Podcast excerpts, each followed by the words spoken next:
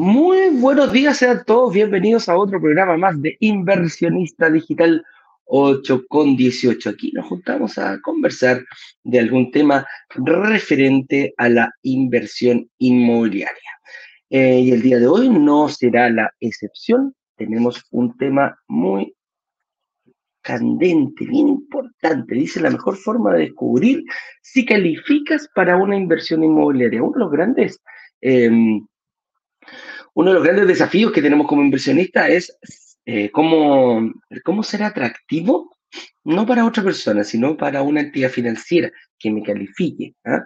Como, y ese, ese tema de decir califico o no califico para una inversión inmobiliaria es un desafío que se puede ir transformando eh, y lo puedo ir arreglando a medida que pasa el tiempo. Hay personas que necesitan más tiempo, hay personas que necesitan menos tiempo. Entonces, eh, eso es lo que vamos a descubrir por ahora. ¿Cuáles son las variables? ¿Cuáles son eh, las, en qué se fijan estas actividades financieras? Y también eh, si es necesario tener un crédito o no tener un crédito. Así que eso vamos a ir descubriendo en el programa del día de hoy. Eh, algunas instrucciones. Estamos en, eh, época de prueba y... ¿Han visto la, la Fórmula 1 cuando, cuando está, ahora está próxima a volver esta semana, afortunadamente soy fanático, me encanta la Fórmula 1 y durante los dos primeros días tienen ensayo y error. Nosotros acá le llamamos desafíos y obstáculos. Eh, atajos también le podemos, tenemos que llamar. Entonces, al igual que los autos de la Fórmula 1 que van y, y, salen, prueban neumáticos distintos, prueban más combustible, menos combustible, la configuración del alerón delantero, la configuración del alerón trasero, la configuración del motor, todo aquello pero tienen momentos que pueden ir haciéndolo durante la carrera, es decir, durante estos dos días antes de la carrera, preparándose para primero los piques de clasificación y, como decía, el último día la carrera. Bueno, nosotros somos muy parecidos, hacemos exactamente lo mismo y aquí vamos a estar durante dos semanas em, descubriendo cuáles son esos atajos y cuáles son esos obstáculos que nosotros debemos eh, superar o lo, por último los debemos tener muy claros para ver cómo nos vamos a ir eh, enfocando en caso de que nos topemos con alguno. No todas las personas tienen los mismos desafíos, no todas las personas tienen los mismos obstáculos. Eh, lo que sí, atajos podemos conocerlos todos. Así que eso es una, eso es una manera. Vamos a estar durante dos semanas preparándonos intensamente para nuestro próximo workshop, que nuestro próximo workshop es en un par de semanas más, donde vamos a dar en tres clases ordenar. Estos lives son un poquito desordenados, un poquito eh, más lúdico, ¿ah? no menos profundo, pero sí más lúdico. En estas clases, que son tres, la compone la primera, donde vamos a ver lo que no hay que hacer para pensar recién en invertir en un departamento. Eh, posteriormente, lo que sí hay que hacer el día miércoles y el día viernes, como esto de los ciclos y los superciclos, que es la estrategia que a nosotros nos gusta compartir y un poquito contraintuitiva, a lo que se está dando en el mercado. Y aparte de eso, también eh, cómo recuperar el IVA en una propiedad de inversión. Así que eh, prepárate, la clase número uno yo creo que es la más importante de todas. Saber bien los errores y cómo yo estoy preparado y cómo los puedo ir solucionando, me va a permitir no autodesmarcarme, no decir, esto no es para mí. que muchas veces uno tiende a decir, no, esto no es para mí, por lo tanto yo hasta aquí no más llego. Nosotros tenemos un equipo de personas que están, eh, que son ex ejecutivos bancarios, los cuales están a tu disposición durante el, durante la, época del lanzamiento, porque hicimos nuestro workshop, aprendimos muchas cosas, descubrimos todo este bello tema de la inversión inmobiliaria y a la semana siguiente nosotros te, prestamos, te presentamos una oportunidad de inversión que la hemos eh, encontrado, la hemos negociado con una inmobiliaria, la cual cubre todo lo que son los, eh, todo lo que hemos aprendido, todos esos pilares que hemos, eh, que hemos descubierto nosotros y que lo hemos llamado el desafío de la inversión inmobiliaria. Entonces, ¿Cómo logra un proyecto hacer eso? Bueno, nosotros hacemos la due diligence, como dicen los gringos, la debida diligencia. Estudiamos la inmobiliaria, hacemos una oferta, negociamos en poder, con el poder de toda la comunidad. No es que vaya el señor director, que vaya yo, que vaya Ignacio a negociar con las inmobiliarias. solamente y en nombre de nosotros. Nosotros negociamos en nombre de toda nuestra comunidad, lo que nos permite eh, obtener mejores beneficios comparativamente si yo fuera solo a una, a una, mm, a una sala de venta o quizás a compartir, a, a negociar con una inmobiliaria. Así que todo eso se da en un corto tiempo. ¿Qué es lo que te recomiendo yo hacer? Bueno, tener tu libro de notas, participar en aquello, empezar a anotar tus preguntas, hacer tus preguntas en todas las actividades que nosotros estamos teniendo, que las hacemos todos los días, eh, desde temprano en la mañana.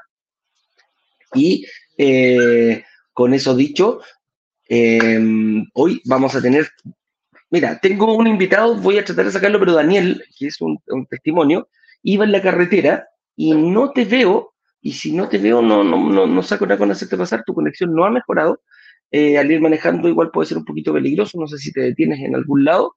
Y también está eh, Jorge Larrucó, que es nuestro eh, jefe de supervisores. Así que voy a partir con Jorge para que empecemos un poquito a analizar el tema, lo podemos hacer al revés. Y Daniel, que es una persona que amablemente viene a dar su testimonio, si podemos mejorar la conexión porque tu cámara no está prendida, hacemos un alto ahí con Jorge y después te hago pasar amablemente. Así que eh, voy a hacer pasar aquí a don Jorge Larruco. Voy por acá y, y, aquí es.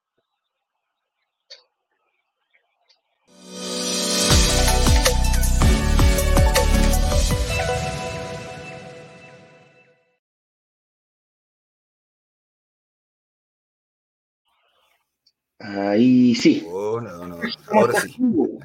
Estimado amigo. Eduardo, ¿cómo estás? Bien, por aquí con todas las ganas.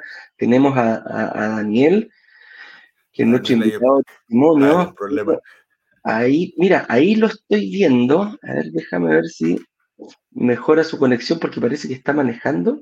A ver, un minutito, Jorge. Sí, sí. por supuesto. Si es que podemos mejorar la conexión acá. A ver. Ah, ¿Aló, Daniel? Yo no lo veo, tú. Ahí sí. Hola, Daniel, ¿cómo estás? Sí. ¿Aló, Daniel? ¿Me escuchas? ¿Aló, Daniel? ¿Aló, aló, aló? Dani, te veo, pero ahora no te escucho. No sé, parece que tú no nos escuchas a nosotros. Sí, hola, ¿me escuchas? Sí, Ahora te escucho. sí, está con súper mala conexión, Daniel. Está ahí en el auto, me parece. ¿Sí me escucha? Sí, te escucho, pero parece que tú me escuchas a mí con mucho delay, ¿o no? Está un poco lento. Voy de copiloto. Ah, va de copiloto. Es que es típico cuando se mueve. Dani, si quieres, eh, puede ser que lo hagamos en otro día porque está muy, muy, muy mala la conexión. Te escucho tu imagen se le queda pegada y de repente se va. ¿Me escucháis? Sí, está como un poco lento acá. Está un poco difícil la conexión. ¿Te parece lo organizamos? ¿Te parece lo organizamos y lo dejamos para otra oportunidad donde haya una conexión más estable, un lugar más tranquilo? Sí, sería ideal. Sí, sí. Vale. Dani. Ok, estamos, estamos hablando y por interno vamos a ir coordinando una nueva fecha y desde ya te agradezco que hayas venido un ratito con nosotros, ¿ya? Un abrazo. Chao. Chao, chao. Aloha, ya.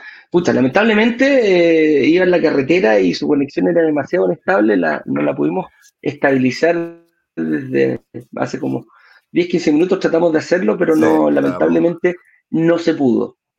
Así que em, partamos, ¿te parece, mi estimado, con el tema del día de hoy? Dice, la mejor forma de descubrir si calificas para una inversión inmobiliaria. Una cosa. Te mandé la invitación a... tengo que pasar por acá. Dame un segundito. Y no sé si la puedes ver. Ahí está. Ahí está en Instagram. Ahí deberías estar saliendo. Ahí sí. Ahora sí, ahora sí te veo perfecto.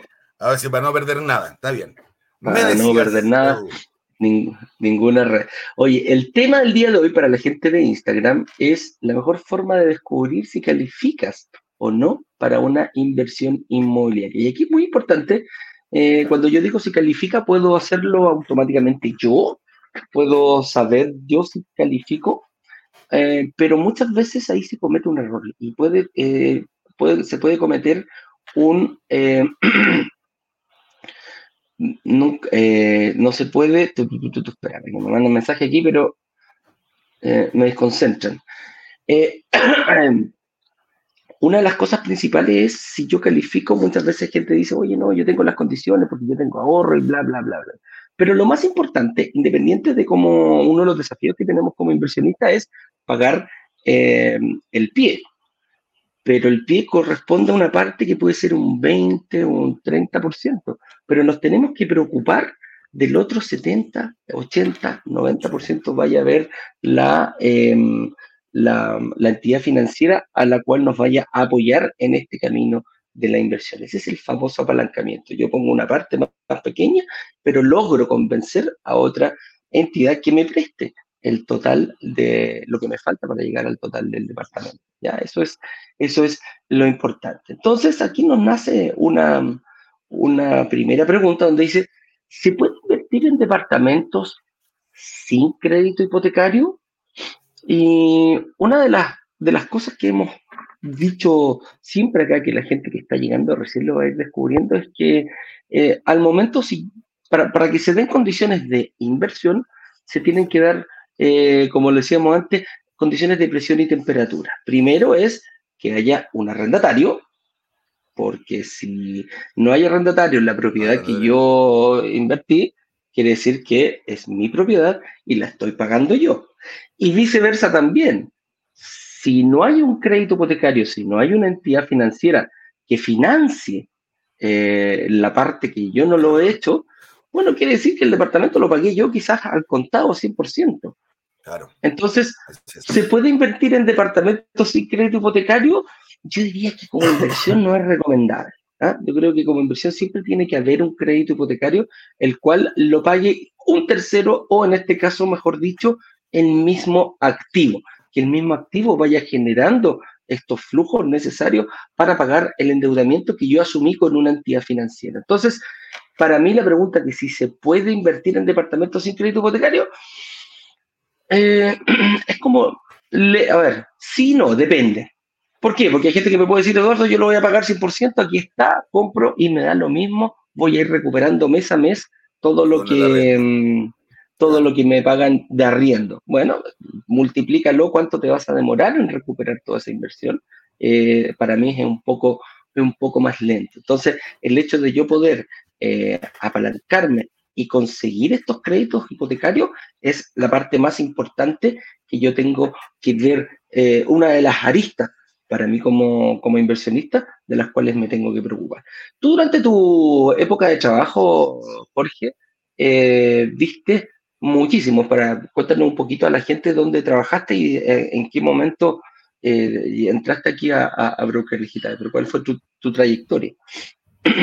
Mira, yo eh, trabajé harto tiempo en la banca, partí trabajando como en la banca universitaria del Banco Santander, después me fui a trabajar a MedLife, a Consorcio, y después llegué, arribé a Santiago, estaba en Viña del Mar, llegué a Santiago a trabajar en BBVA, hoy día es Scotiabank, y ahí estuve alrededor de nueve años eh, y fue haciendo carrera dentro del banco. Partí como trainee y ya llegué a, ejecutivo preferencial.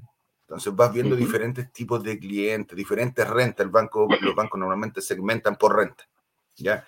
Y por supuesto que eh, el hipotecario es lo que más acerca a las eh, personas al banco, ¿ya?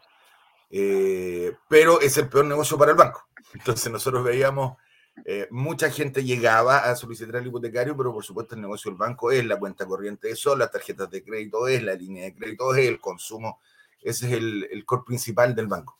Pero esa es mi historia, yo ya unos 15 años eh, en el ámbito de los seguros, en el ámbito del, del, del banco, digamos, financiero. Perfecto. Perfecto. Y ese, eso te llevó a, bueno, a llegar aquí a Brokers Digitales y tenemos un equipo eh, logramos conformar un equipo de personas porque dijimos algo muy, importante. Sí, muy buen equipo, el cual que nos hicimos una pregunta, bueno, si dentro de los desafíos que nosotros tenemos como inversionistas, uno es el pagar el pie, con cuotas, con ahorros, sin ahorros, eh, vaya a ser la, sea cual sea la forma que tú lo hagas, la lo, lo, otro más importante es conseguir un crédito hipotecario. Y para eso nosotros dijimos, oye, bueno, traigamos a personas que sepan qué es lo que pide, que nos dé la visión, no a nosotros, a nuestros inversionistas, de qué es lo que tengo que hacer, cómo me tengo que preparar. ¿Será este mi momento preciso para pedir un crédito hipotecario o tendré que dejar pasar un poco de tiempo? Entonces, todas esas cosas es bien importante, em, bien importante. ¿Y cuál fue nuestra solución aquí en Brokers Digitales? Bueno, tener, tenemos en estos momentos eh, Jorge con seis personas más, que también tiene bastante experiencia en la, una vasta experiencia en la, en la banca, tanto en mutuarias, también... Eh, yo, bueno, yo llegué a Brokers al principio, la reunión la hacías tú con el señor director, ahí, si hoy día tienes poco tiempo, en ese tiempo era peor, Sí. Eh, yo fui el primer analista que llegó en febrero del 2021, o sea, yo más de un año y algo acá. Eh, y efectivamente, en el minuto de eh, hacer esto todavía más profesional, más preciso, nos reunimos, conversamos ahí con, con, parte de recursos humanos, contigo, y vimos más o menos el perfil de lo que necesitábamos para poder entregar esta, esta asesoría, este, este análisis lo más cercano a la realidad a nuestros inversionistas. Y es así como se forma este, este tremendo equipo. O sea, tenemos 10, 20 años de experiencia en la banca dentro de los seis analistas que tengo ahí a, mi cargo. Y la verdad es que eh, son muy profesionales y, están constantemente poniéndose al día y preguntando por lo mismo. Queremos que, en el fondo, la información que les vamos a entregar sea la que, la que se van a encontrar realmente al minuto de una evaluación. Correcto. Y, y eso es importante porque eh, tú dijiste, ¿con qué se van a encontrar nuestros inversionistas al momento de la evaluación? Y eso para mí em, es una de las cosas que marca la diferencia, porque el momento de conseguir la evaluación, cuando yo necesitaré un crédito hipotecario, varía muchísimo. Eh, hay personas que dicen, ok, yo puedo hacerlo ahora quizás, estoy en condiciones de hacerlo ahora y voy por una entrega inmediata. Hay personas que dicen, puedo ir en un año más. Yo puedo ir, prepararme durante dos o tres o cuatro años, dependiendo de eh, a qué me refiero y cómo está mi situación financiera eh, en ese momento. Entonces, aquí lo más importante no es cómo pagar el pie, sino es, nos vamos a enfocar hoy día en cómo ir conseguir esos créditos. Entonces, me nace otra pregunta más que dice, si son tan importantes, entonces, ¿qué necesito para calificar para uno? Entonces, ¿cómo nos, vamos a ir analizando aquí, Jorge? Un poquitito lo hemos delineado durante la pauta para ir eh, diciéndole a las personas y un poquito dándole eh, estos, estos pequeños tips que hay que ustedes con tanta experiencia tienen y nos pueden decir, oye, mira, el banco se fija en esto y si yo arreglo esta variable, puedo ir a eh, lograr el objetivo, que no solamente el objetivo nuestro, el objetivo tuyo personal como inversionista, que es Em, conseguir un crédito, un crédito hipotecario, un apalancamiento. ¿Para qué? Para invertir en departamentos y lograr que se paguen. Ese es nuestro objetivo. Y por ahí vamos a ir. Entonces, eh, tener alineados ingreso, deuda y patrimonio. ¿Hay algún documento que me permita yo poder ver in situ los ingresos, las deudas y el patrimonio, mi estimado eh, Jorge? El primer resumen que nosotros vemos, Edu, se llama estado de situación.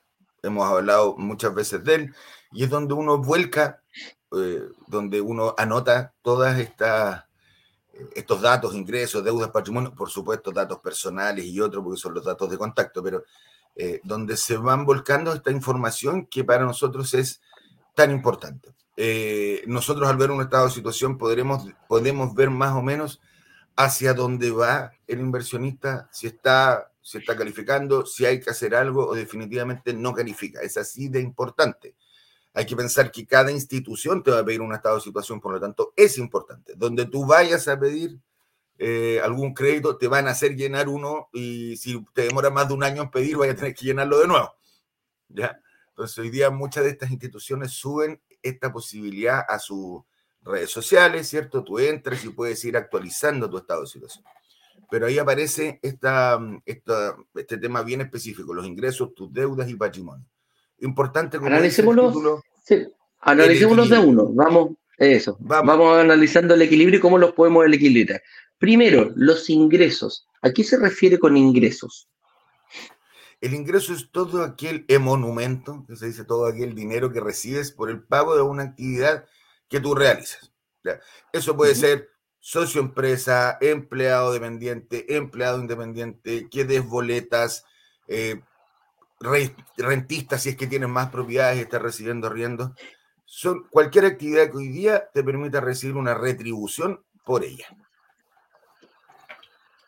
Perfecto. Esos son los ingresos. los ingresos. ¿Y cuáles son los diferentes tipos de ingresos con que nos podemos encontrar en, en, el, en, el, en el mercado? Como te decía recién, el más, el más común, el más corriente, es cuando tienes estos ingresos como un empleado dependiente, es decir, tú le prestas tu servicio a alguna empresa y esta a través de una liquidación de sueldo te genera una recompensa, una retribución por el trabajo que tú haces. Es más fácil de analizar, tú adjuntas tres liquidaciones y con eso eh, algunos incluso te piden una, pero cuando ya llevas mucho tiempo en el banco, pero normalmente son tres. ¿ya? Y así podemos hacernos una idea de cuánto es el ingreso eh, que recibes por, este, por esta actividad. Pero dentro de los dependientes, también te vas a encontrar con algunos que pueden tener una variabilidad muy alta de su ingreso. Por ejemplo, aquellos que se dedican a la venta. Normalmente tienen un sueldo base pero van a tener además comisiones dentro de ese sueldo. Y dependiendo del porcentaje de variabilidad de ese ingreso, es si va a quedar como fijo, como un ingreso mixto, o te van a tomar completamente tu liquidación como variable. Y eso evidentemente lleva un castigo. ¿Ya? Eso en cuanto al empleado dependiente. El independiente tiene muchas formas con las que más nos encontramos, que por ejemplo un profesional que eh, presta sus servicios a través de boletas. Es decir, tú generas una boleta a alguien que te solicitó un servicio, no necesariamente siempre es el mismo. Puedes ir prestando servicios a diferentes empresas o personas y vas generando una boleta por tu servicio. ¿Qué pasa con esta boleta? Hay que pensar y te van a solicitar normalmente los últimos seis meses de boletas, no las últimas seis boletas, los últimos seis meses de boleta para ver el promedio que tienes en estas boletas, ese promedio lo van a castigar en un 30%. Es decir, si tengo un millón de pesos en boletas, me van a tomar para efectos de evaluación 700 mil nada más. ¿ya? Y en base a eso se va a hacer este cálculo. Eso en cuanto a las boletas. En cuanto al socio empresa, vamos a pedir las, declaraciones de impuestos de la empresa para ver, la de los últimos dos años, para ver cómo es que ha sido el camino de tu empresa.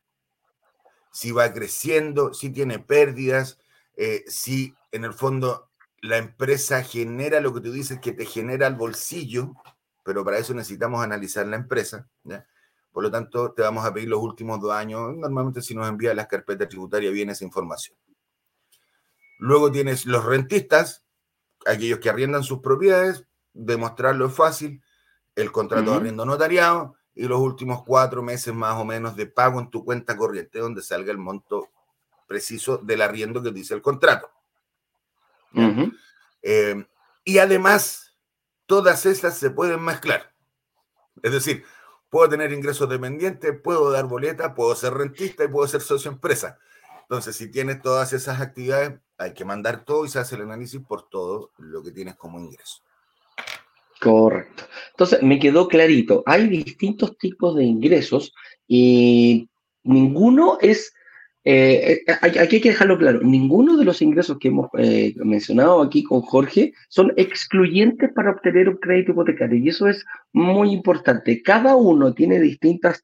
Em, distintas formas de hacerlo. Una persona dependiente lo va a hacer de una forma, la persona con que da boletas de honorarios, otra forma, otro camino que tiene que seguir los empresarios independientes, pymes también tienen otra forma, pero lo importante es que quizás a uno o a otro pueda tener eh, distintas exigencias que hacen estas entidades financieras, lo más importante es que no te excluyas, ¿ya? Eso es, eso es un, consejo que te damos acá. Ahora, las deudas, ¿con cuáles son las deudas que a las que le interesa y las que realmente ven estas entidades financieras eh, que yo me tengo que preocupar?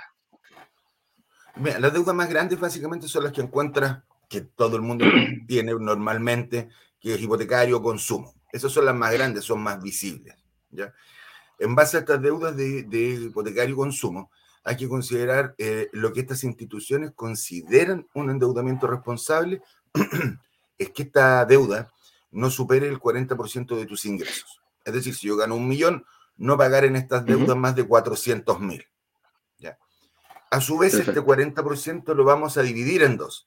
Un 25% como el dividendo máximo hipotecario que yo puedo alcanzar en promedio.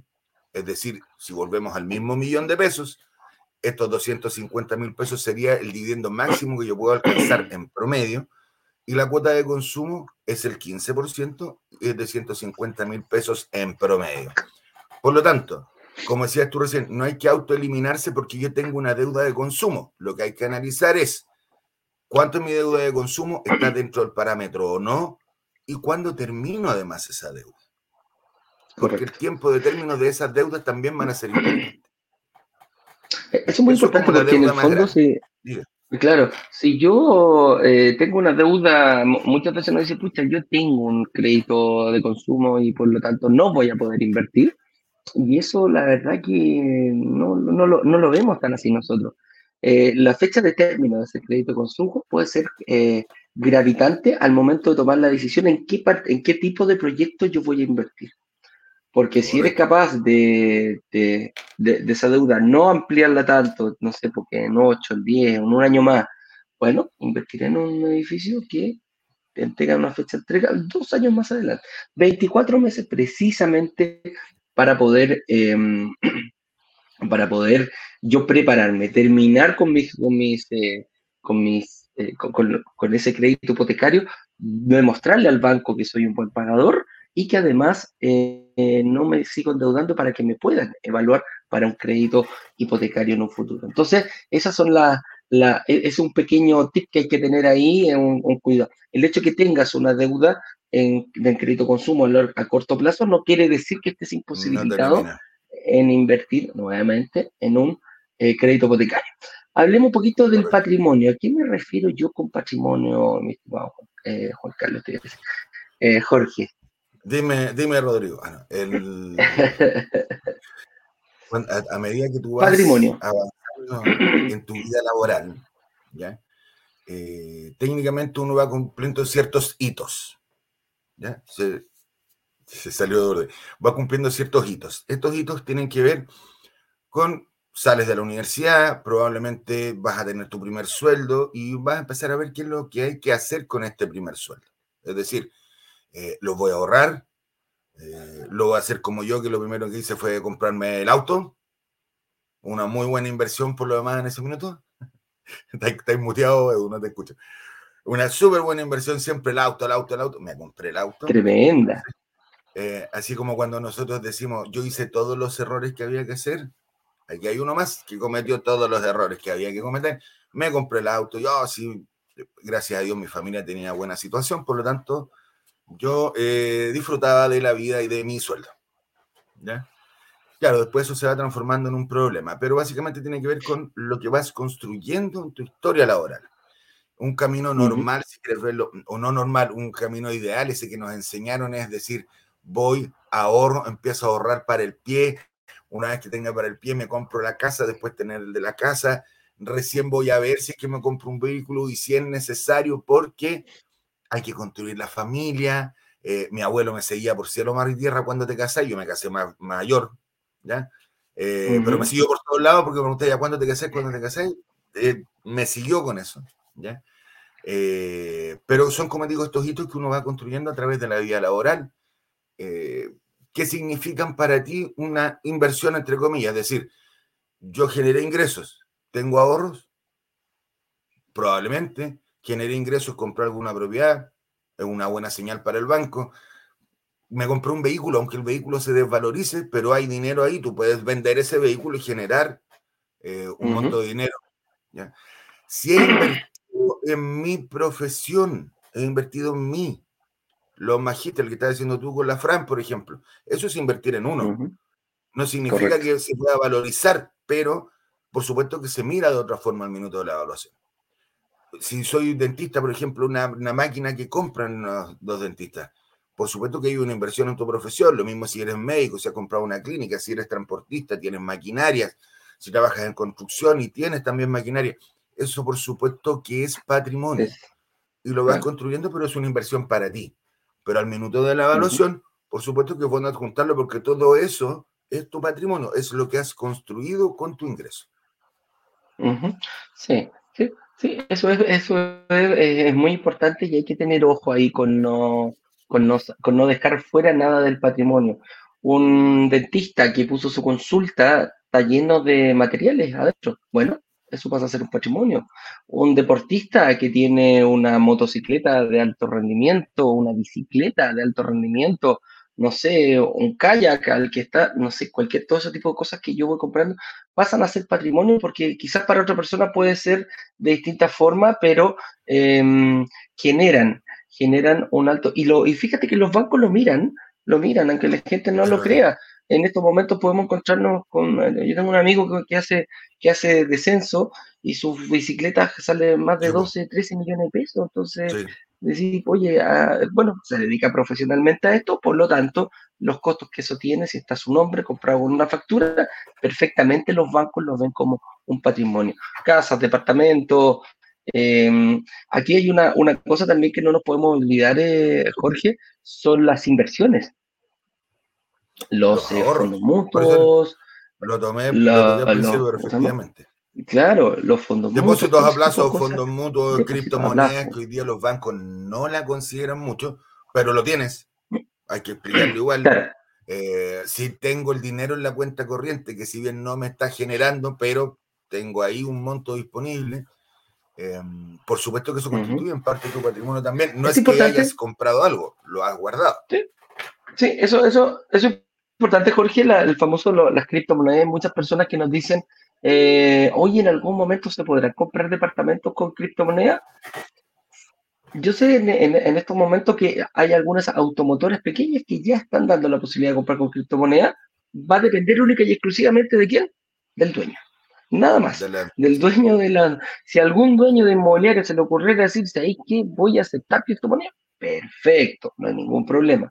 Los bancos difícil que lo hagan. Lo que sí, eh, lo que sí se hace es decir, mira, ¿sabes qué? Yo tengo criptomonedas, el banco te va a decir, ah, mira, qué bonito. ¿Cuántas tienes? Ponte tú, 10 millones de pesos. Ah, perfecto, va a decir, ok, no te los voy a considerar como patrimonio, porque son criptomonedas, pero me interesa saber que tenéis 10 palitos ahí, eh, que tienes una capacidad de ahorro. Se pone, en los comentarios cuando Correcto. Tú lo mandas a riesgo, por ejemplo, en el comentario le pones, claro, efectivamente no lo puedo considerar en el cálculo, en el número. No va a formar parte, claro, no va a formar parte de la evaluación. Eso es lo que quiero que quede claro. No va a formar parte de tu evaluación, pero es importante decirle al banco que tengo una cantidad, 1, 2, 3, 4, 5, 10, la cantidad de millones que yo tenga en criptomonedas. Mientras no sea oficial, mientras los bancos no digan, oye, ¿sabes qué? De aquí en adelante las criptomonedas sí van a valer para una evaluación, de momento no, no, no bueno. Declararla, sí, te puede aportar más que, eh, más que perjudicar. Más que restar. Mm. Claro, entonces tenemos aquí ya los ingresos, la deuda y el patrimonio. Entonces viene otra variable. ¿ah? Eh, otra variable que tenemos acá son la antigüedad laboral, régimen matrimonial, ahí nos faltó, la edad, etcétera. Y aquí nos vamos a la primera parte del, del, del famoso estado de situación. Nos fuimos directamente al, a la, a, la, parte laboral. Aquí en la parte de los datos personales, ¿cómo podría eh, encasillarme en, la entidad bancaria, Jorge, para yo saber cuál es el tipo de financiamiento por el cual voy a tener que ir?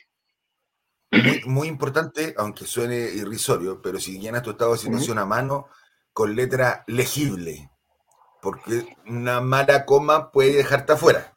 Entonces, que sea letra legible si es a mano, ¿ya? Eh, en cuanto a los detalles que salen ahí, por supuesto que el Espérate, ¿digitales hay? ¿Digitales hay? Hay digitales. ¿ya? Nosotros, de hecho, lo mandamos digitalmente. Eh, pero lo más probable es que ese digital, si en algún minuto paso por la institución, me vayan a hacer firmarlo.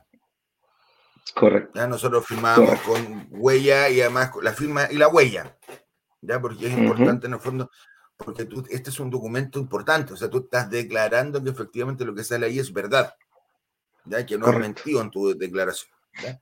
Por lo tanto, ya está esta huella y el timbre hoy día se están firmando digitalmente, lo puedes firmar con la, con la clave única muchas veces, entonces puedes ir haciéndose ese trámite, ¿ya?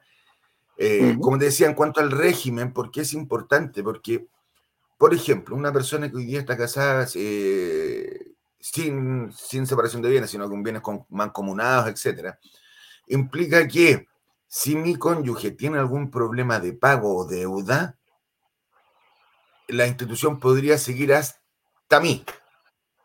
Porque en algún minuto, si yo dejé de pagar, van a tratar de cobrarse de la deuda que tengo y como los bienes son mancomunados, se entiende que los bienes míos y los bienes de mi cónyuge son de ambos, por lo tanto puedo ir sobre esos bienes para poder cobrar la deuda. Perfecto. Entonces, si una institución me evalúa a mí, yo no tengo problemas, pero mira el DICOM de mi pareja, me van a decir no te puedo dar una propiedad porque esta propiedad va en garantía mía y si viene alguien a levantarte la propiedad por tu deuda, yo pierdo la garantía. Entonces, ¿influye? Por supuesto que influye. Evidentemente, cuando esto está con separación de bienes, eh, van por caminos distintos y no deberías tener problemas. ¿ya? La edad, muy importante también. Hoy día las instituciones no debieran dar créditos a menores de 24 o 25 años. No quiere decir que no puedas invertir. Si hoy día tienes 23 y ya tienes los ingresos, terminaste tu carrera, claro, ver un proyecto a futuro te puede servir también. Pero no debieran evaluar antes de 24 o 25 años las cuentas corrientes hoy día las van a buscar en la universidad. Piensen esa cuenta corriente como una forma de generar el pago, generar comportamiento de pago, porque para estas instituciones tan malo como que estés en DICOM es que no sepas cómo pagan.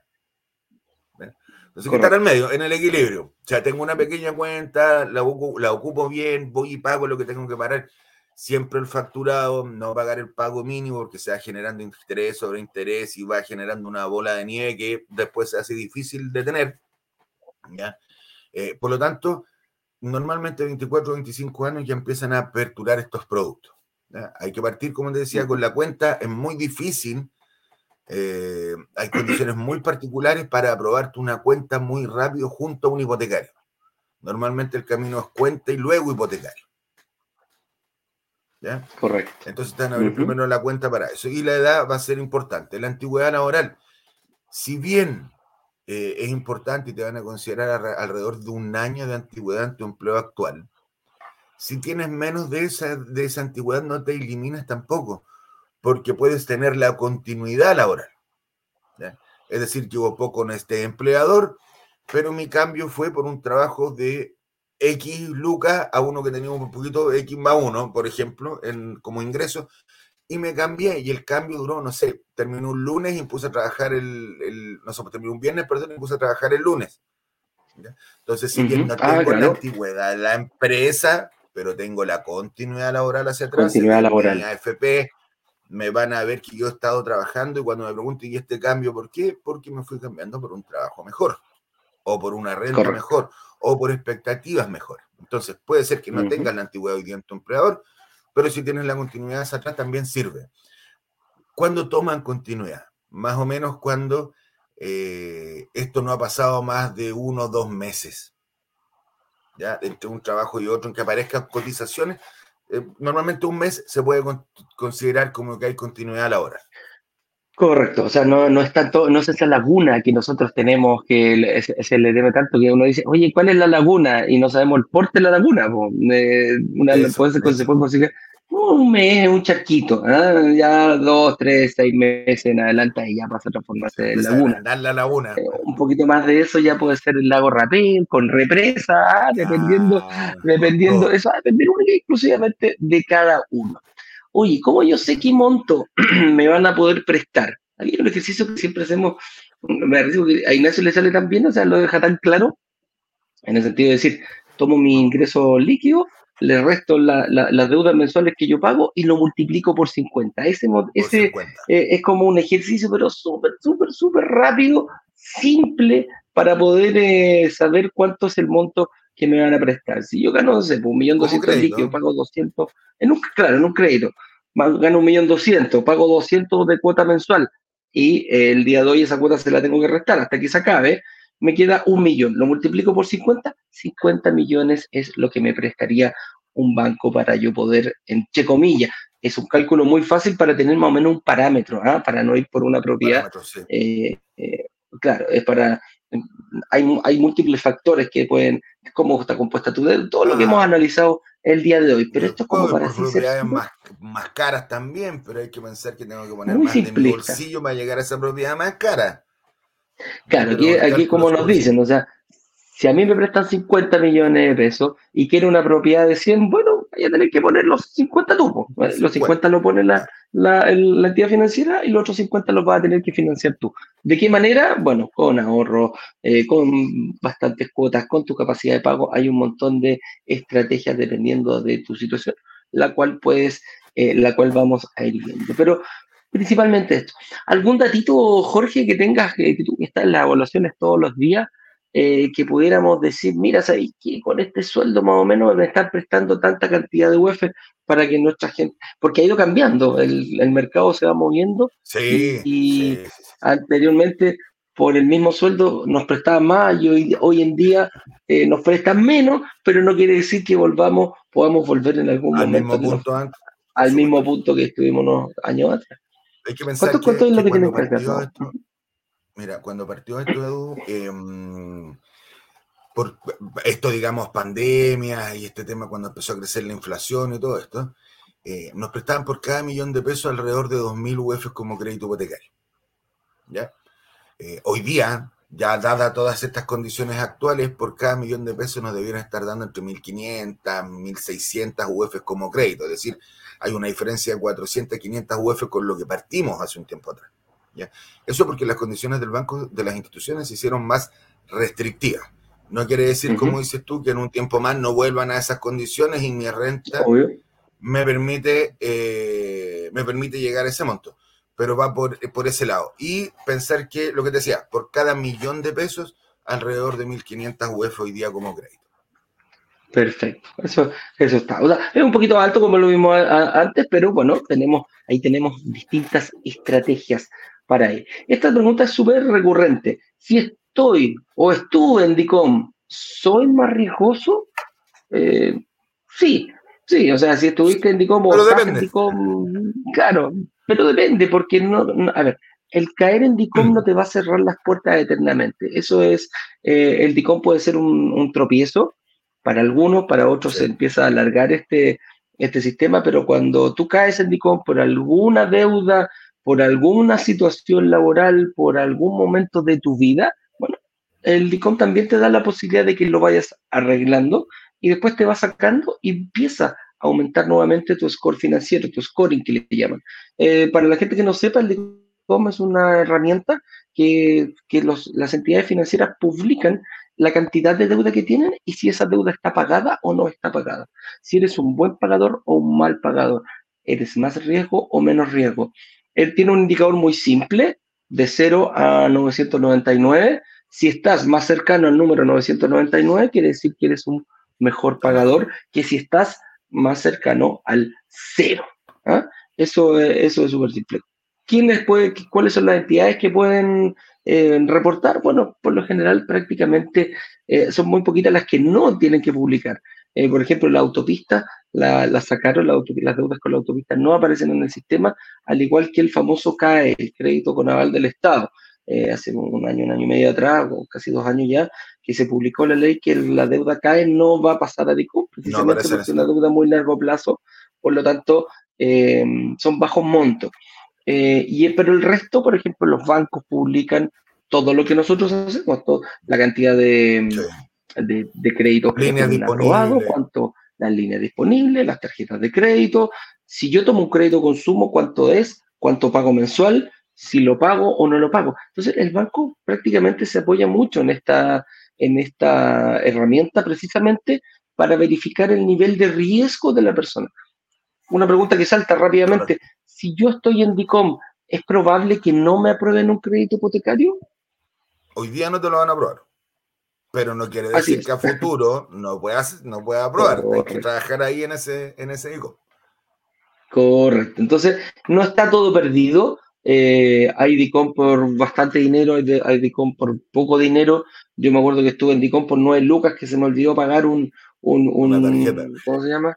No, se me olvidó pagar, eh, le compré con descuento en la tarjeta Falabella un McDonald's a mi hija con una amiguita.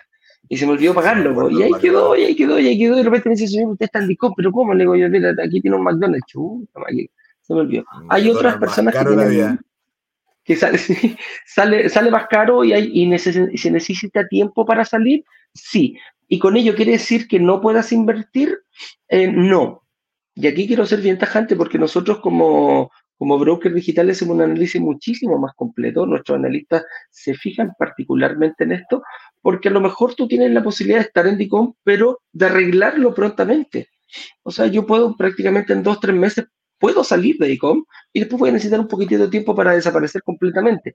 Y a eso es lo que nosotros nos referimos, que em, puedes tomar una, una, una propiedad, puedes empezar a pagar el pie de una propiedad en un futuro, uno o dos años después, la fecha de entrega, precisamente para que arregles todo el DICOM y tengas el, el tiempo suficiente para poder salir de esto y presentarte de mejor forma a las entidades financieras cuando corresponda tomar el crédito hipotecario. ¿ah? Esa es una de, las de las ventajas y hay otro tip, chiquillos, para que lo tomen en cuenta. Eh, mira, y aquí ya pasamos para ir cerrando y después vamos a pasar a preguntas, señor director. Dice, ¿cuál es la, cuál es la mejor forma para descubrir si, si califico y tener mi propia estrategia? Y esa respuesta es agendar una reunión de análisis. ¿Quiénes hacen esa reunión de análisis? Bueno, el caballero que está aquí presente es el supervisor de nuestro equipo, las hace él también y dirige su equipo. Cuéntanos un poquitito de quién, vemos nosotros en estas reuniones de análisis y vamos a ver, señor director, si puede pasar el link por abajo para, y ponerlo ahí en el, en el chat para que la gente sepa a dónde ir y dónde conseguir estas reuniones de análisis. Bueno, como decías Eduardo, vemos exactamente todo lo que hemos conversado en esta reunión. Eso es lo que analizamos. O sea, en este live hemos conversado de todo lo que nosotros eh, evaluamos en esta reunión de análisis sobre lo que te vamos a preguntar. Si hay dudas, vamos a interiorizarnos más en esa duda. Eh, hay una frase que dices tú siempre, ojalá nosotros sea como el doctor y el abogado que hay que contarle todo. ¿ya? Eh, no va a salir, nosotros no publicamos esa información en ninguna parte, eso son entre ustedes y nosotros, ¿ya?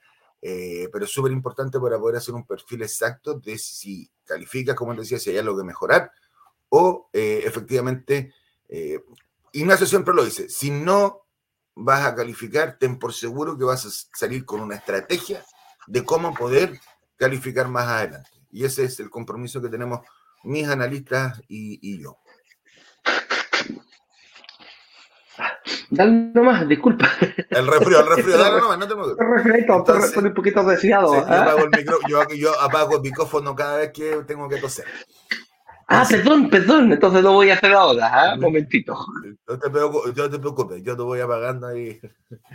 Eh, así es el invierno.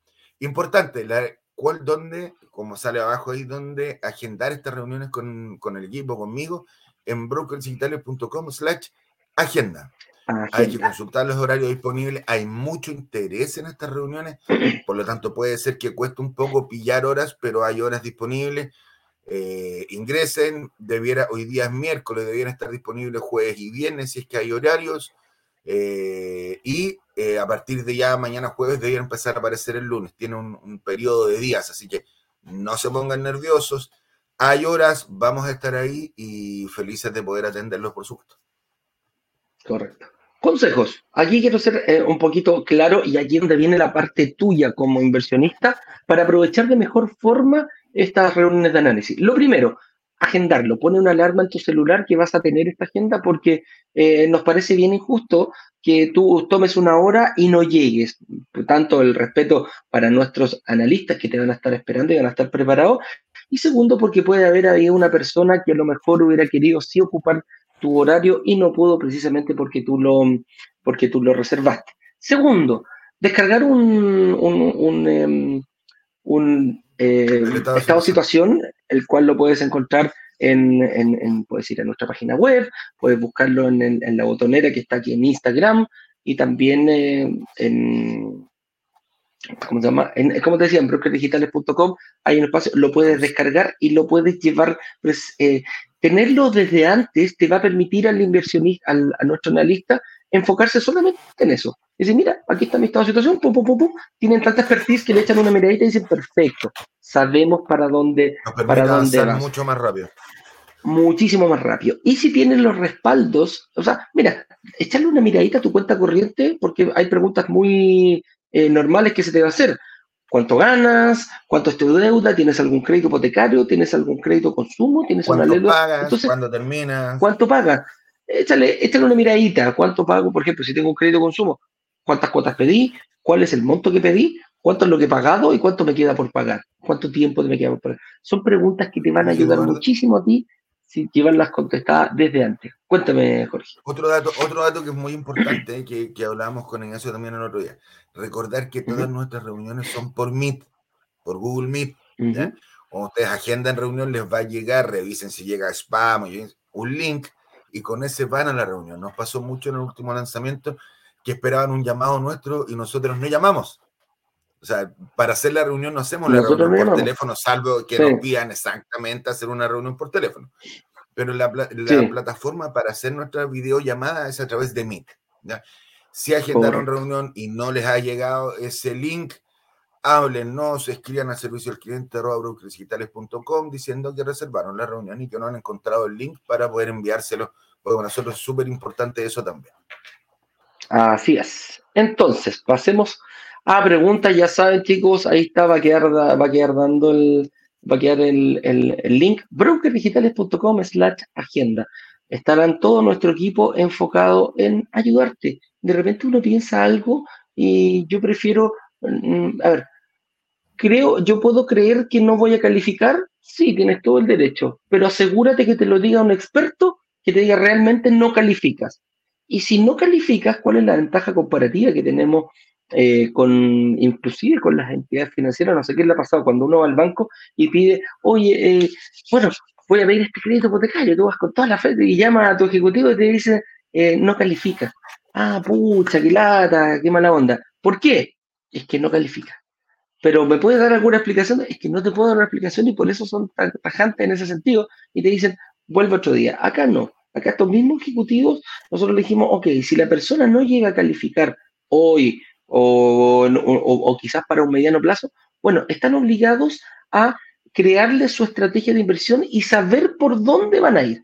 Eso es lo más importante. Entonces, eh, lo peor que te puede pasar es que vas a tener una estrategia de inversión clarísima al momento de determinar califiques o no califiques. Así que esto, mira Javier, ahí dice nuestra primera vez en un live. Pues bueno, espero que te guste y nos acompañes, sí, bueno, espero que nos acompañe bastantes veces. Luis Sánchez, me gustaría saber si se puede invertir también en locales que hacen los edificios. Sí, Sí, hay unas placas comerciales que tienen ahora ciertos algunos edificios. Em, si, el, si el edificio lo tiene, nosotros lo hemos puesto a disposición. No sé si hará alguno, eh, pero por lo general, si el edificio lo tiene, dale. También nosotros lo ponemos a disposición por lo general.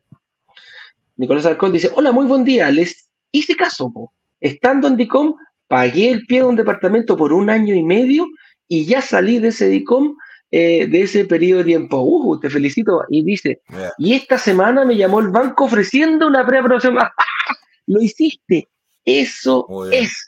Gracias por sus consejos. Eso es, a eso nos referimos nosotros, mi estimado Nicolás. En cualquier otra parte te van a cerrar las puertas. Hay muchas inmobiliarias incluso que piden eh, preaprobaciones bancarias para poder firmar un pie. Nosotros tenemos, lo único que te pedimos es una reunión con nuestro equipo y negociamos con la inmobiliaria precisamente para que no pase esto, precisamente para tratar de no dejar a nadie, que, que ocupen ese tiempo que van a pagar su crédito, que están pagando su, o saliendo de DICOM o arreglando su situación para poder ir pagando el pie. Si lo puedes hacer, no es la felicidad que me da mi estimado Nicolás, que hayas podido. Sí. sí. Robinson Marcillo dice, hola, soy de Chile. Mi nombre es Robinson David Zambrano Marcillo. deseo saber si aplico para una casa. Mira, nosotros no nos enfocamos en las casas, nos enfocamos solamente en los departamentos y departamentos de inversión. Lo que sí, si tú estás en la comunidad, te doy una súper buena noticia. Tenemos estrategias para ver cómo tú, Robinson Marcillo, puedes comprarte una casa invirtiendo en departamentos. Eso en la clase número 3 vamos a ser muy específicos, pero prepárate para el workshop.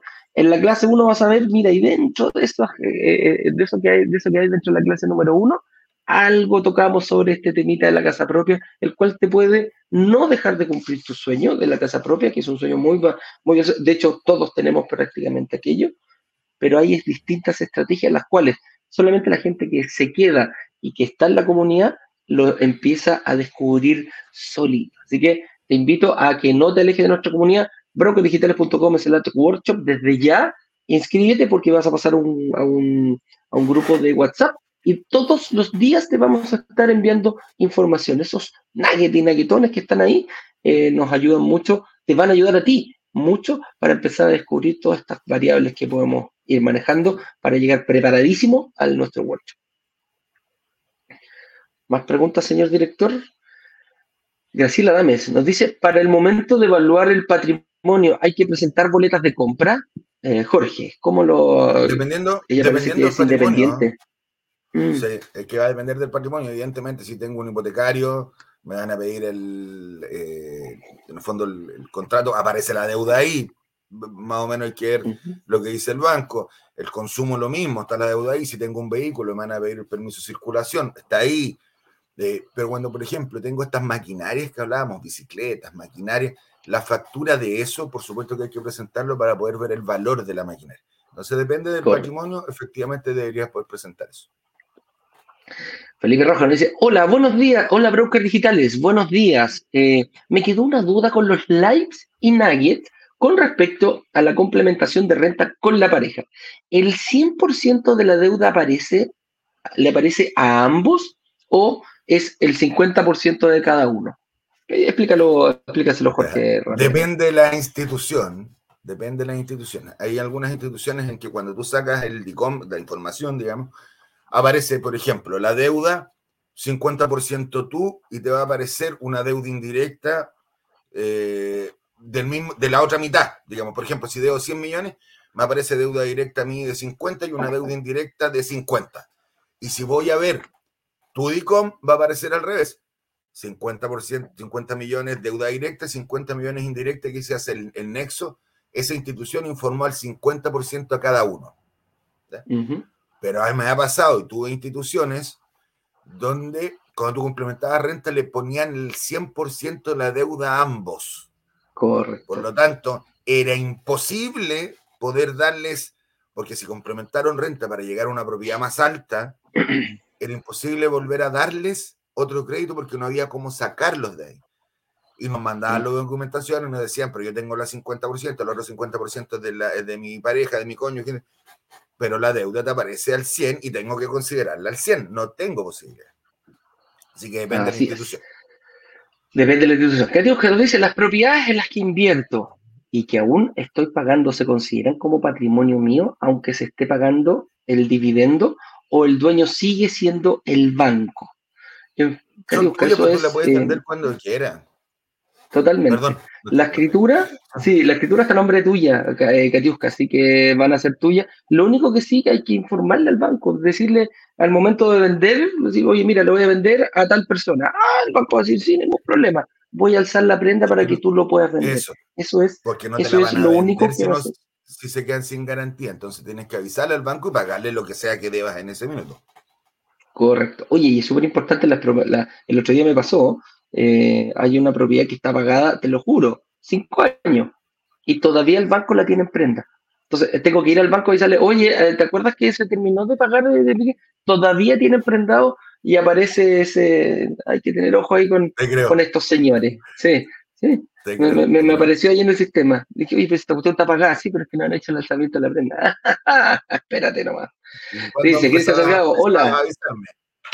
Sí, uh, hola, ¿qué documentos hay que tener para una aprobación de un crédito hipotecario? Uh, creo que lo, resumimos bastante eh, durante todo el programa, pero Jorge, un resumen flash. flash eh... Liquidaciones, tu cédula de identidad, los certificados de cotizaciones últimos 24 meses, el estado de situación importantísimo, lleno, el detalle de las deudas, hipotecario, consumo, el cupo total de tarjetas para, y de líneas disponibles si tú, si tú sacas el certificado de la CMF Chile, la Comisión para el Mercado Financiero Chile, te sale el detalle de tus deudas y de las líneas disponibles, eso también nos ayuda a avanzar y básicamente eso es lo que vamos a necesitar. El estado de situación resume todo esto. Si necesitamos algo más, lo vamos a pedir a través de ahí. Correcto. Y si tienes dudas, ahí brokerdigitales.com slash agenda, puedes generar una reunión y después puedes eh, quedar un poquito más claro y si es necesario generar una segunda, también se puede. Nicole Maldonado dice, hola, hola, don Jorge. Mira, la Nicole es una, es una inversionista nuestra, la Nicole, de, si no me equivoco, es de Calama. Dice, ¿los bancos dan algún beneficio o tasas de interés preferencial al dar un mayor pie? Si yo voy por un 40% de pie, eh, ¿mejora las condiciones? Depende de, cada, depende de cada institución. Normalmente si tú pones más pie, eh, debieran darte una tasa menor pero depende de nuevo de cada institución. Hay algo que indica el manual y lo otro ya depende de cómo te ve tu institución, tu banco o la mutuaria a ti. ¿ya? Hay algunas mutuarias que les da o bancos que les da exactamente lo mismo hacerlo, ya la tasa que tienen y la tasa que te van a dar y no van a cambiar. Y hay otros, por ejemplo, si tienen conocimientos de, de ti, has trabajado con ellos siempre, es algo que puedo negociar y puedo solicitar que me den una mejor tasa. Correcto. Y ojo ahí, Nicole, déjame darle un consejito ahí a la, a la Nico, que yo la conozco eh, ella es jovencita, a lo mejor dentro de tu estrategia podríamos ver, en vez de un departamento con 40, quizás dos con 20% de PIB, podría ser una mucho mejor estrategia, Nico, que dar todo para uno de 40. Lo digo en tu caso porque yo sé que, eres jovencita y tienes tiempo. Las personas de mayor edad que se están acercando ya sobre los 40, eh, por ejemplo, Ignacio, que uy, está, está, Ah, pero uh, cada vez galopando más. Entonces llega un momento que no te van a dar crédito hipotecario. no te van a dar crédito hipotecario porque estás viejito. Bueno, en ese caso eh, te diría, ¿sabes qué? Tú necesitas recuperar rápidamente el flujo de caja mensual. Bueno, ahí puedes poner más. hoy día le están dando 15, 20 años nomás. Con suerte, con suerte. Estamos llegando ahí pisando. Galopando por los 50, mi compadre. Oye, Graciela Dave nos dice, soy independiente, necesito demostrar tiempo en la actividad que desarrollo. Espérate, soy independiente. Necesito mostrar en tiempo de desarrollo o solo con la presentación de las boletas alcanza. ¿Cómo cuál es el tratamiento ahí para te van a pedir siempre, de todas formas, Graciela, el inicio de actividades. Cuando iniciaste tu actividad independiente, te van a solicitar sí o sí. Si eso tiene menos de un año, no te va a servir solamente las boletas, debieras tener más de un año, ojalá dos, ya desde que eres independiente. Pero, es. es. necesario esa antigüedad, no tanta, pero es necesario. Te pueden pedir dos o tres declaraciones anuales de impuestos, Graciela, ¿ah? eh, que eso es un resumen de todas tus actividades. Un par de preguntitas más, señor director, y estaríamos eh, viendo aquí en Instagram, no veo preguntas. Dice Fabián Loguercio, si gano el mínimo, ¿cuánto me prestarían? Si gano el mínimo, estamos hablando de 350 mil pesos aproximadamente. Eh, mira, para la banca tradicional, mi estimado eh, cada entidad financiera tiene sus reglas y cada entidad financiera pone los, tanto los mini, pone montos mínimos para presentarse a un crédito hipotecario. Eh, yo creo que en este caso eh, tendrías tratar de tener ahorros que te podrían ayudar mucho y ve un poquito el subsidio. No sé si eh, va a ser un poco difícil que alcance para esto, va a estar bastante complicado ganando el mínimo, pero el, Estado ofrece precisamente para este tipo de, personas que están con ese tipo de sueldo unos subsidios habitacionales y por ahí te van a ayudar bastante a empezar a conseguir de poquitito, vas partes por una más barata, después vas subiendo, vendes y vas subiendo por una más cara. Cristian Salgado nos dice, en el caso de pedir un crédito hipotecario como empresa, ¿qué documentos piden y hasta qué porcentaje financian?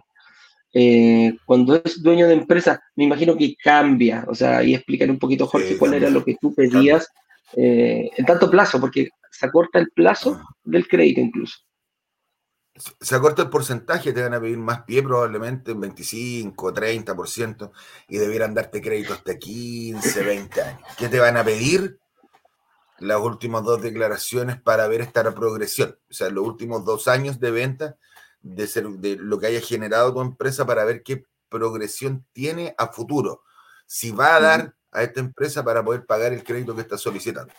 Eso es lo que los últimos dos años de información, y, pero el plazo y el porcentaje de financiamiento es mayor, menos, perdón. Como, como empresario, ten, súper claro que te van a sacar una radiografía, pero completa, compadre. Completa tu empresa para ver si es capaz de sostener el, crédito. Cristian Salgado dice, ¿a cuántos años y qué porcentaje para empresa y qué documentos pide? Ah, lo, contestamos recién. Eh, lo contestamos recién. Carla Donoso nos dice, eh, los estudios magíster cuentan como patrimonio, pero ¿cómo se respaldan con los certificados y los diplomados cuentan también? Así como patrimonio, patrimonio Es que pasa un patrimonio intangible. Eh, es muy bueno adjuntar el certificado. ¿A qué, va, ¿A qué va como patrimonio? Cuando tú presentas este certificado, implica necesariamente que dada la profesión y el magíster o el diplomado que tienes, el nivel de renta de la que tú vas a partir es mayor y vas a tener mayor posibilidad de encontrar trabajo. No es tangible en cuanto a número, pero se puede hacer una proyección de lo que va a pasar contigo hacia futuro. Por eso es tan importante poder presentarlo. A lo más como a lo, a lo más podrías presentarlo, no es patrimonio en sí, no es que, no sé, esos son, son caros, 4, 5, 6, 7, 10 millones de pesos hay de distintos valores, inclusive mayor, pero también demostrarle que que vas a, que, que tienes una capacidad de pago puede ayudar muchísimo al banco. Es decir, oye, mira, sé que esta cuestión costó eh, 6 millones de pesos y me lo tuve que pagar en 10 cuotas de 600 lucas. Ah, entonces el banco puede decir, mira, ¿sabéis qué? Eh, es una buena pagadora, ¿ya? Porque eso no se refleja en ninguna parte. Y así le dice, brokers, al momento de tomar la decisión de hacerlo, ¿ustedes cuánto cobran por asesorar? Las reuniones de asesoría, mira, son bastante, bastante, bastante gratis no cobramos ni un solo peso. Es más, Jorge también trabaja gratis. A él le encanta hacer reuniones y por eso también no, no, no cobra, no nos cobra a nosotros por hacer estas reuniones. La última vez que pedí que aumentaran el sueldo me lo bajaron, así que estamos.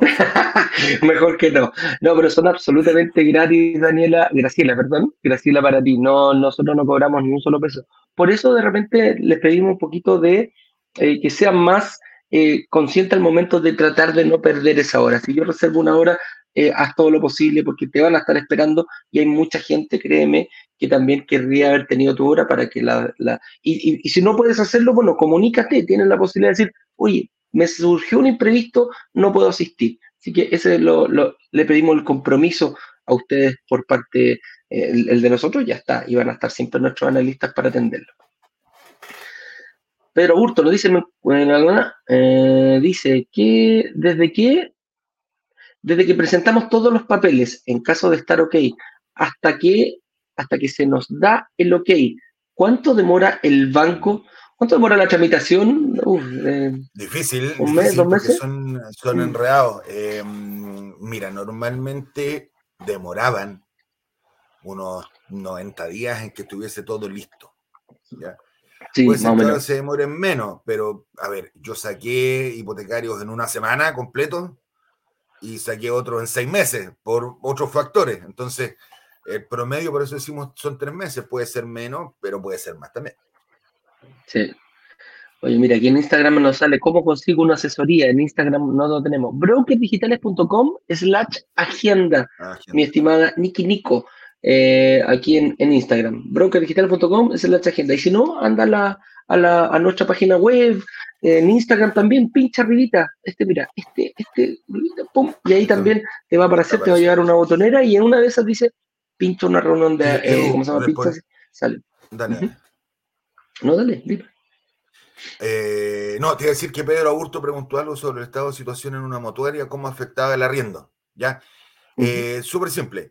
Eh, cuando hablamos de este 100% de tu ingreso y el 40% para el pago de deudas, el otro 60% es para los otros gastos. Tengo que vivir, tengo que comer, tengo que echarle benzina al auto, tengo que pagar el colegio a los niños, etc. Dentro de eso, tiene que estar tu arriendo.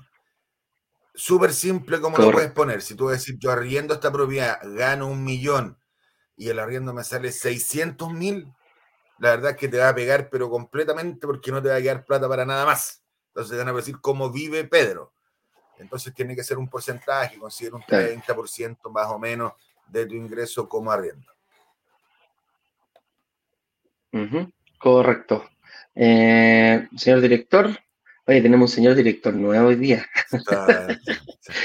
me habían dicho que había que cerrar a las, 8.18, a las 9.18, son las 9.30 y, todavía está ahí poniéndonos más preguntas. Ojo, las personas que ya están en, la... En, ah, eso lo voy a decir al final, entonces contestemos un par de preguntitas más.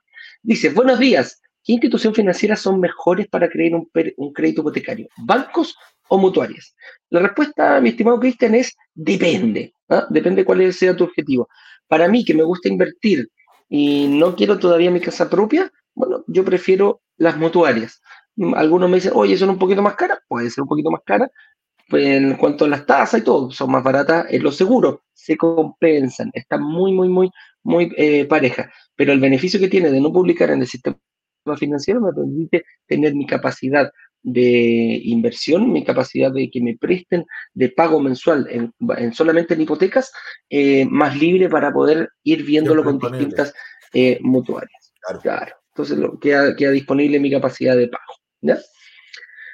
Eh, los bancos no son una mala opción, pero al momento de publicar, bueno, si yo llego, la, capacidad financiera de conseguir un crédito hipotecario no es ilimitada, ¿ah? va a ir el 25% de tu sueldo. Entonces, mientras más rápido lo ocupo, quedo ocupado y no me prestan el resto de las instituciones. Sandra Silva dice, hola, estoy a futura entrega de recibir mi departamento y salir rechazada por una mutuaria. ¿Me podrían ayudar? Chuta, estás, en el, estás justo en el proceso de que em, estás sacando un crédito hipotecario, se te viene la entrega a tu departamento y empiezan estos problemas para poder eh, ser rechazados. Nosotros eh, tenemos un partner que se dedica a eso, nosotros como brokers digitales no lo hacemos directamente, pero tenemos un partner hipotecario. Ingresa a brokersdigitales.com slash hipotecario y ellos te podrían ayudar o quizás guiar en este, en este sentido. Pero hay que hacer todo lo posible, Sandrita, para que no pierdas esa reserva y obviamente trata de no, eh, que no te cobren las multas, que eso es muy importante, fijarse al momento de firmar una promesa que ojalá tenga válvulas de escape, sesiones de promesa, posibilidades de resiliación, precisamente si no te prestan el crédito hipotecario o, o te enfermaste, mira, velo, pero es una muy buena opción que tienes que tener siempre, buscar ese tipo de inmobiliaria. Jorge dice, al momento de refinanciar en un futuro la tasa de un crédito, última pregunta del señor director, la estoy leyendo y me la saca. señor director, chuta, y, mire, y la cambia. Ay, ay, ay, Jesús María José. Ay, oiga, ya pues. Eh, dice, al momento de refinanciar en un futuro la tasa de un crédito, la institución te vuelve a analizar estado de situación. Saludos. ¿Qué pasa en ese caso, Jorge? Sí, sí, Jorge, el inversionista también nuestro, está ahí, está ahí. Saludos, Jorgito. Eh, efectivamente te van a pedir llenar un estado de situación de nuevo. Eh, a menos, salvo que tengan menos de un año, podrían tomar el estado de situación anterior, pero lo más común es que sí o sí te hagan llenarlo nuevamente, porque tienes que cumplir las mismas condiciones o mejores de la aprobación original para poder eh, volver a calificar en el fondo para el crédito no tiene mucha lógica, pero te van a hacer una evaluación igual rápida para poder hacer el, cambio de, tasa. Y porque al banco le interesa tener la información actualizada, más que nada, pero probablemente te lo vayan a llenar de nuevo. Correcto. ¿Algo más, señor director, o ya estamos? Ya estamos, esa fue la última pregunta, ya estamos bastante pasados en el tiempo. Señores, eh, brokerdigitales.com slash agenda para tener una reunión con nuestro equipo de analistas. Hazla, si necesitas más de una. Por lo general se ha dado un...